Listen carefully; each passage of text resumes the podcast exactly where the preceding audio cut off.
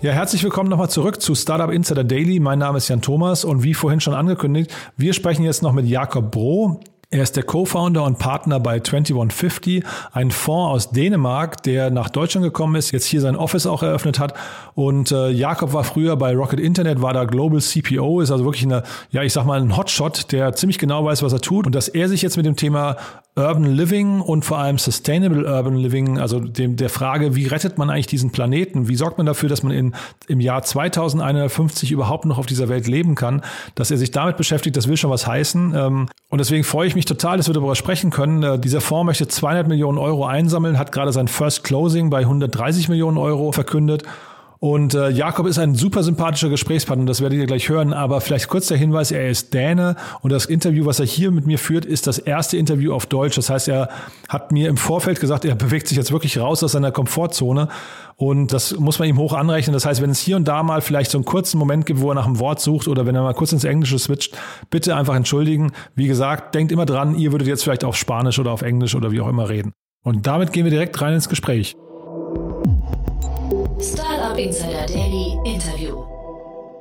Jakob, erzähl doch mal, ihr habt einen Fonds rausgebracht oder beziehungsweise der hat sein First Closing, kann man glaube ich sagen, ist ein dänischer Fonds mit einer Spezialausrichtung und ihr habt jetzt auch ein Office in Berlin. Vielleicht kannst du mal kurz die Hintergründe erläutern. Ja, also wir sind, wir sind eigentlich eine europäische äh, Fonds äh, äh, vor allem mit, äh, mit, mit Büros in, in Berlin, Kopenhagen, London. Ähm, und wir fokussieren äh, vor allem in Europa, aber auch global, äh, wenn, wenn Möglichkeiten da, äh, da sind, weil wir, wir, wir wollen wirklich so ein globales Problem lösen. Und wir, wir glauben, dass globale äh, Lösungen ähm, sind auch nicht nur äh, hier, hier in Europa. Aber wir, wir denken, dass Europa ist eine sehr gute Quelle äh, für diese, diese Technologieunternehmen zu finden, dass wir, dass wir suchen. Und also Hintergrund, ähm, vielleicht, ähm, vielleicht kann ich kurz das, äh, unser Name erklären. Also das ist 2150 ist, ähm, ist teils Ambition und, und teils Legacy. Also wir möchten dazu beitragen, dass, dass die Welt von 2150 eine Welt ist, in der wir tatsächlich auch leben können und leben wollen und gleichzeitig nicken wir auch äh, das Erbe unserer ersten Enkel-LP, äh, die im Kopenhagen Hafen eine neue nachhaltige Postleitzahl namens 2150 entwickelt hat. Also warum, also was ist, was ist hier die Möglichkeit und, und, und, und was ist eigentlich das Problem? Das vor uns stehende, also massive Welle von Mass Urbanization ist aufgrund äh, der negativen Auswirkungen des Bauens und Betriebens von Städten die größte Herausforderung für die Lösung des Klimawandels. Und um das besser zu verstehen, bis zum Jahr 2060 wird die Welt jeden Monat das Äquivalent von New York City entwickeln. Das heißt insgesamt mehr als zwei Milliarden Wohnungen und die gesamte damit verbundene Infrastruktur müssen wir eigentlich beibringen. Und mittlerweile stammen 40 Prozent aller Emissionen aus dem Bau und Betrieb, der also insgesamt so Build Environment und ähnlichen Anteilen auch von, von globalen Abfällen stammt davon. Und wenn wir diesen Fakten so zusammen betrachten, ist das Problem ganz einfach zu erkennen. Ähm, und dann ähm, äh, andererseits denken wir, das ist eigentlich eine Riesenmöglichkeit, weil wir, wir reden hier über die größte wirtschaftliche Domäne der Welt mit die höchste Upside, glauben wir, von so Digital Innovation, Technologie, Innovation. Und damit fokussieren wir, also in 2150, direkt, äh, direkt an den größten Bereich, in dem sich ähm, ja, Profit und Purpose eigentlich verbinden, sozusagen. Und wir glauben, dass die Tech Champions der kommenden Decades werden die, die eine sustainable Entwicklung leistet, ohne negative äh, Externalities äh, für, für Umwelt, Umwelt und Gesellschaft. Und es wird also mehr und mehr dringend, ähm, um das zu, bei, äh, zu, zu, zu beibringen. Und wir, wir, wir denken, das ist eigentlich die größte und beste, äh, höchst interessantes Investitionsthema für Venture Capital äh, des Zukunfts. Mhm. Das ist total spannend, finde ich. Ihr habt jetzt einen Fonds aufgelegt mit 200 Millionen Euro, wenn ich es richtig verstanden habe, und der hat sein, sein First Closing bei 130 Millionen äh, jetzt gerade announced. Wie weit kommt man mit, also ich meine, weil die Mission, die du jetzt gerade beschreibst, ist ja gigantisch groß. Wie weit kommt man mit diesem Kapital? Ja, also, also die Welt braucht äh, wahrscheinlich viel mehr, aber Was wir in den letzten Jahren gesehen haben, ist, als mehr und mehr Kapital fließt ins Bereich Purpose and Profit. Und es macht eigentlich Sinn, weil der Preis von, von Pollution, der Preis von CO2, deine Footprint-Kosten, also die werden ähm, wirklich also äh, realisiert und, äh, und das hat so eine, eine, eine Einfluss von, von Investitionen und Asset Prices also generell. Und dafür glauben wir, dass mehr und mehr Kapital sich optimieren nach Nachhaltigkeit und Sustainability in der Zukunft. Wir haben auch in die letzten so drei bis fünf Jahre also mehr und mehr äh, Fonds gesehen, die nicht nur Impact Fonds sind, also aber auch für Profit Sustainability ähm, äh, Fonds äh, sind. Vor allem in so wirklich Early Stage Bereich, also die, die typische 50, 60, vielleicht jetzt 100 Millionen Fond ähm, mit so einer lokale oder regionale Fokus in UK, in, in Deutschland oder so. Und die haben in dieser Zeit so ein sehr lebendiges äh, Ökosystem aufgebaut. Was, was leider immer passiert, äh, vor allem in Europa, wenn so eine neue Investment Vertical äh, entsteht, ist dass, wenn, wenn mehr so, also tiefer äh, Hosetaschen äh, nötig sind, dann sind die äh, europäischen Quellen von Kapital, die europäischen Investoren, die sind so, also nicht so viel. Und wir haben gedacht, dass 200 Millionen ist eigentlich eine der größten ähm, äh, Sustainability Fonds und eine der größten, die äh, so wirklich mit dieser Urban Environment ähm, äh, bastelt. Und wir wollen diese Funding Gap, die normalerweise entsteht, das wollen wir wirklich vermeiden, um bereit sein, die besten äh, Technologieunternehmen und, und Gründern und Entrepreneurs wirklich äh, helfen mit, mit dieser volle Scale-up, weil wir können, also wir haben halbes des Fund von Follow-on, also das heißt, 50 Prozent unserer Kapital nutzen wir äh, um die Winners äh, unser Portfolio wirklich so zu unterstützen. Wir können bis zum 40 Millionen oder mehr in eine Unternehmen eigentlich investieren. Ähm, welche Art von Unternehmen sucht ihr denn? Ihr habt da ähm, in eurer Pressemeldung habt ihr so einen äh, netten Begriff Gigacorn heißt der. habt ihr habt ihr da äh, aufgeführt? Kannst du das vielleicht noch mal kurz erläutern? Ja, ja, sehr gerne. Also Gigacorn ist, ist, ähm, ist eigentlich so eine Metapher, äh, dass wir nutzen, um die so Gedächtnis unserer Strategie zu, äh, ja, zu verbreiten. Aber lass mich kurz erklären, was wir bei einem Gigacorn verstehen. Ähm, die, also Humanity, also die Menschheit, die Welt emittert ungefähr 50 Gigatons pro Jahr von CO2. Und ein Gigacorn ist ein Technologieunternehmen mit dem Potenzial, Gigatons von Greenhouse Gas Emissions zu vermeiden oder zu entfernen. Ähm, und wenn wir die so, also die, die insgesamte ähm, Quellen anschauen, dann sehen, sehen wir diese 40 Prozent äh, aus dem äh, Urban Environment. Und dafür glauben wir, dass ähm, die sogenannte Urban Stack, so eine, noch ein Begriff, das wir, das wir nutzen, ist ein sehr so High Potential ähm, ähm, äh, ähm, äh, so äh, eine, eine, eine Gebiet äh, für Gigacorn Hunting sozusagen. Und ich kann auch ähm, äh, vielleicht kurz erklären, was, was meinen wir über die Urban Stack. Ich glaube, wir nutzen so eine Metapher, weil wir, unser Hintergrund ist, ist Software, ist Technologie ähm, und ähm, aber weil auch, also eine, Sta eine Stadt ist wirklich so eine äh, sehr komplexe ähm, äh, Ökosystem von interconnected parts sozusagen. Also von, von, von erste ähm, äh, Layer auf ähm, wie eine Stadt sich äh, eigentlich ist enabled. Ich würde sagen, wir, wir reden über vier, äh, vier Themen, also von, den, von dieser Urban Stack. Enable, Build oder, oder Make, Operation und Experience. So eigentlich ähm, grundsätzlich diese Infrastruktur von, äh, von Vorsorge, von Energie, digitale Infrastruktur, Daten und so, alles, was, was äh, die Stadt ermöglicht und was Innovation und Development ermöglichen.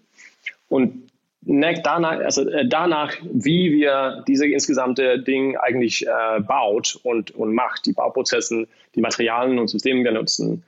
Und da kommt äh, Betrieb, also die Operation von Real Estate und Real Assets, Urban Logistics, Mobility zum Beispiel, ähm, und letztendlich geht es um, und das ist eigentlich das, das, das Ziel, also the experience, also wie erleben wir als Bürger ein gesundes, erfolgreiches, sicheres, kulturelles äh, ähm, reiches Leben in, in Städte wie, wie immer. Das ist eigentlich, weil, weil, warum sind wir Bürger von Städte? Weil die Vorteile hier zu, ähm, also äh, man sagt in Englisch äh, Agglomeration, also warum sind wir hier verbunden? Äh, wegen die Netzwerkeffekte äh, von, von so viele Leute, die, die so stark zusammenarbeiten. Und das ist eigentlich, warum 70 Prozent von, von Global BNP äh, auch von äh, in, in Städte eigentlich äh, produziert ist. Was ist denn, ich meine, 130 Jahre in der Zukunft ist natürlich jetzt weit weg, ne? 2150, äh, aber was ist denn so eure Vision dann von, also wenn ihr dann, weiß ich, zusammen, ich weiß nicht, äh, beim Rotweinabends äh, philosophiert, was, ist, was sind denn die Dinge, die ihr sehen möchtet oder zu hoffen wagt von 2150 in den Großstädten? Hm. Ja, das ist eine gute Frage. Ähm, also hoffentlich, als, als gesagt, äh, werden die Städte der Zukunft auch, also noch diese erstaunlichen Zentren für Wohlstand, Kultur, Bildung, Wissenschaft und Technologie, äh, Gesundheit und, und, und ihr Wellbeing. Und ähm, denke, dass die, die, die werden auch also tiefgreifend von Technologie verändern, aber wir werden es vielleicht nicht so viel bemerken, so, so wie äh, wir nicht wirklich nur an den Supercomputer in, äh, in unserer äh, Hosentaschen nachdenken.